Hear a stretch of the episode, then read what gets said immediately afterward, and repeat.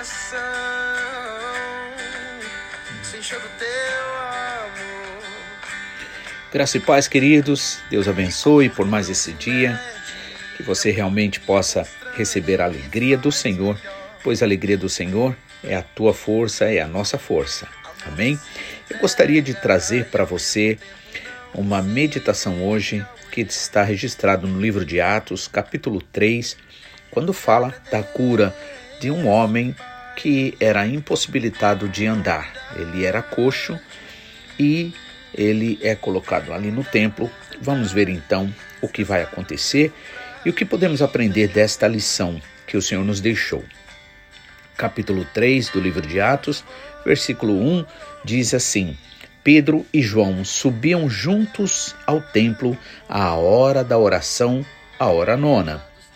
Ora, era trazido um homem que desde o ventre de sua mãe era coxo, o qual todos os dias ou era posto à porta do templo, chamada Formosa, para pedir esmola aos que entravam.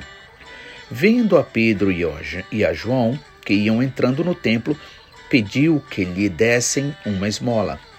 Pedro, juntamente com João, fitando os olhos nele, disse: Olha para nós. E ele olhou para eles, esperando receber alguma coisa. Disse Pedro: Não tenho prata nem ouro, mas o que tenho, isto te dou.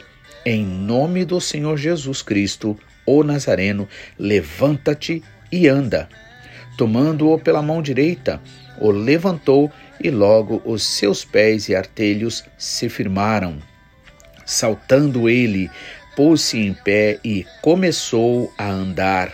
Então entrou com eles no templo, andando e saltando e louvando a Deus. Quando todo o povo ouviu andar e louvar a Deus, reconheceram-no como o mesmo homem de que se assentava a pedir esmolas à porta do templo e ficaram cheios de admiração e assombro pelo que lhe acontecera.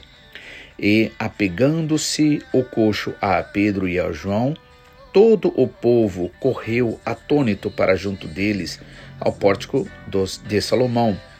Quando Pedro viu isto, disse ao povo: Homens israelitas, por que vocês estão maravilhados disto? Ou por que vocês olham tanto para nós, como se por nosso próprio poder ou santidade tivéssemos feito andar este homem? O Deus de Abraão, de Isaac e de Jacó, o Deus de nossos pais, glorificou ao seu Filho Jesus Cristo, a quem vós entregastes, e perante a face de Pilatos, negaste-o, tendo ele determinado que fosse solto. Mas vós negaste o santo e o justo, e pediste que vos desse a um homicida. Bom, até aqui. Então vemos que este é um fato muito maravilhoso registrado na Bíblia. Afinal de contas, ele não fala só da cura física, ele também fala da cura espiritual e mostra o poder que há quando nós verdadeiramente obedecemos ao Senhor e andamos segundo a sua vontade. Vemos aqui, né, analisando no início, que Pedro e João tinham subido juntos ao templo à hora nona. Em primeiro ponto, podemos ver aqui a importância da unidade, né? Ou seja, Jesus disse: Onde estiver dois ou três reunidos no meu nome, ali eu estarei. Na verdade, talvez possa surgir uma dúvida, mas será que Jesus não está junto com um? Né? É que o objetivo, quando Jesus Cristo falou isso, é para dizer que não existe unidade né, apenas de uma forma unilateral, de um lado. Por isso que Deus trabalha na unidade. E muitas vezes nós enfrentamos problemas, seja familiares, seja no ambiente de trabalho, seja em qualquer outro lugar, onde ficamos, vamos dizer assim, é, num campo de desunião, né? E é sempre importante a gente chegar a uma unidade conforme a vontade de Deus. Não pode ser qualquer tipo de unidade. Não pode ser uma unidade para fazer mal às pessoas. Não pode ser um ajuntamento, unidade, para ir contra os princípios de Deus. É importante que a gente entenda isso e por isso precisamos sim ser guiados pelo Espírito Santo, porque muitas vezes simplificamos as coisas. O que importa é a gente estar junto, o que importa é a gente ter unidade. E nessa daí aceitamos todo e qualquer tipo de coisa, né? Errada. Não, precisamos sim estar em unidade naquilo que é referente às coisas de Deus, à vontade de Deus. Amém? Por isso que muitas vezes é preciso, né, perdoar, é preciso deixar para lá certas coisas, é preciso buscar algo que é mais importante do que simplesmente ganhar por um lado e perder por outro. Eles estão ali juntos, só que eles estão juntos com um propósito: o propósito de ir orar, de ir buscar a Deus, de se fortalecer em Deus, de fortalecer a sua própria fé, né, a fé deles. Né? Então eles subiam juntos ali ao templo a hora da oração, a hora nona. É muito importante isso, eu acho, porque muitas vezes a nossa vida é muito acontece muito por acaso, né? Somos muito ligados a uma questão de impulsividade e a gente faz as coisas aleatoriamente, se der, se a gente achar que na hora é, é, coincidiu com a nossa vontade e a oportunidade. Só que viver assim é, é viver como uma folha ao vento. Nunca sabemos, nunca temos nada certo. É importante que a gente reserve momentos né, e tempos especiais para Deus. Por isso, a vida para nós é dividida em tempos. Imagina que não tivéssemos o relógio, não tivéssemos ah, o próprio tempo que é determinado a partir, por exemplo, vamos dizer até mesmo do nascer do sol, né, que todos os dias vem por volta do mesmo horário. Então, a nossa vida seria realmente complicada, totalmente complicada. Por isso que é necessário a gente orar, pedir organização ao Senhor e a hora nona, na verdade, essa hora é contada assim, por quê? Porque era contada a partir da primeira hora entre o nascer do sol, a, a, a, pelo nascer do sol.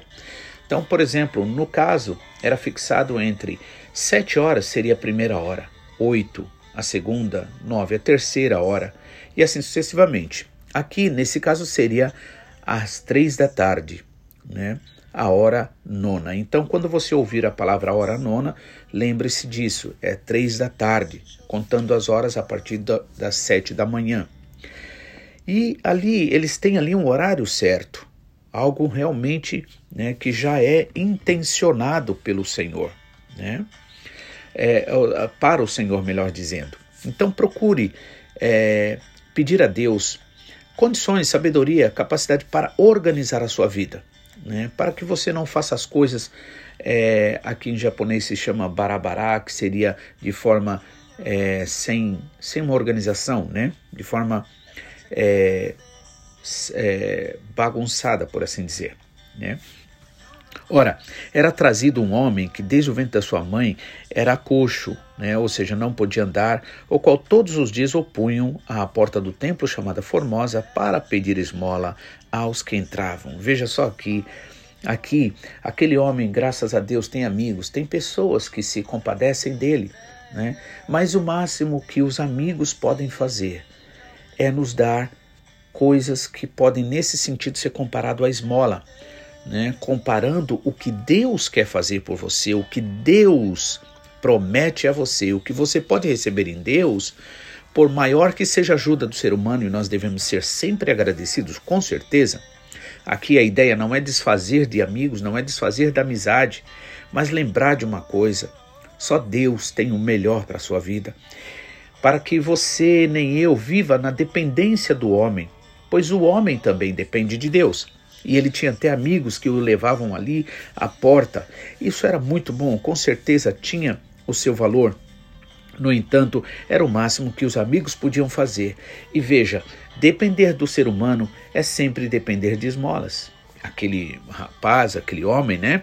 Ele era colocado exatamente ali para pedir esmola. Veja, ele não é colocado dentro do templo, ele é colocado à porta do templo. Isso reflete muito da nossa vida espiritual. Isso reflete muito da nossa busca espiritual. Na maioria das vezes estamos não dentro, né, onde vamos dizer manifesta a presença de Deus, estamos sempre à porta, né? Estou dizendo isso de forma espiritual, né? É, porque na verdade a Bíblia diz que Deus não habita em templos feitos por mãos de homem, ou seja, Deus pode se manifestar onde quer que você esteja.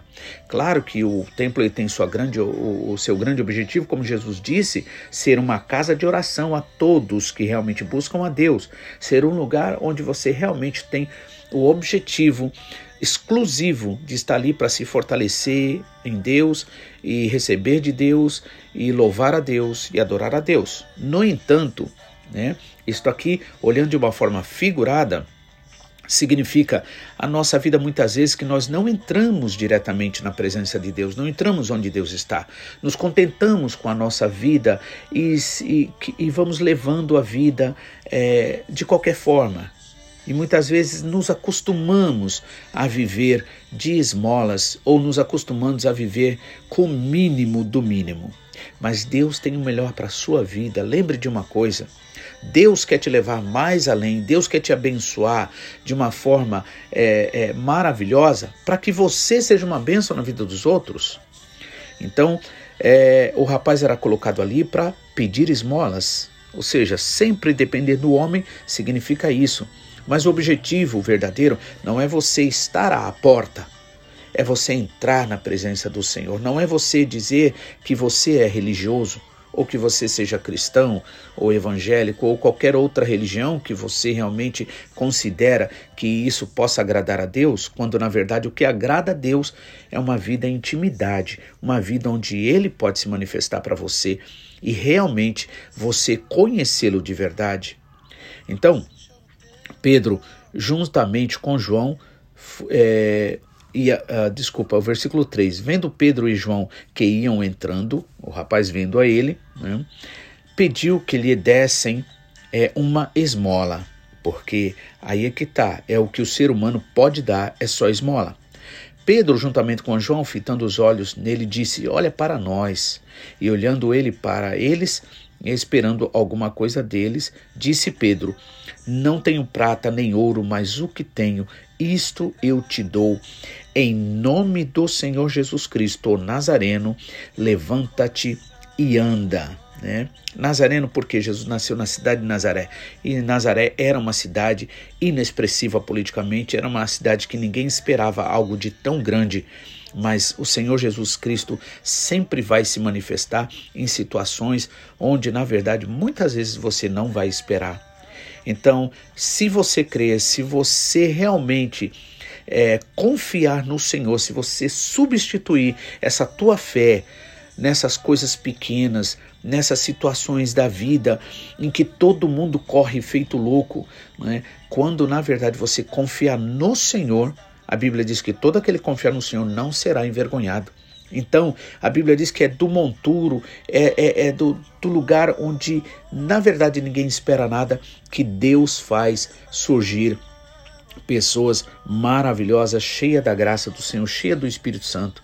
Por isso que Pedro falou: em nome do Senhor Jesus, o Nazareno, levanta-te e anda. E tomando-o pela mão direita, o levantou e logo os seus pés e artelhos se firmaram e ele entrou no templo, glorificando a Deus e dando glórias a Deus. Veja que coisa maravilhosa. Quando verdadeiramente nós somos usados pelo Senhor, e é isso que Deus quer fazer a partir da tua vida, na vida dos outros, além também de quando as pessoas recebem.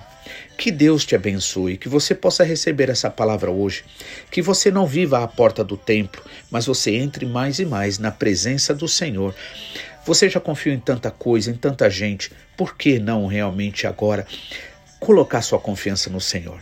Que Deus te abençoe, que você faça isso hoje para a honra e glória do Senhor e veja a glória de Deus.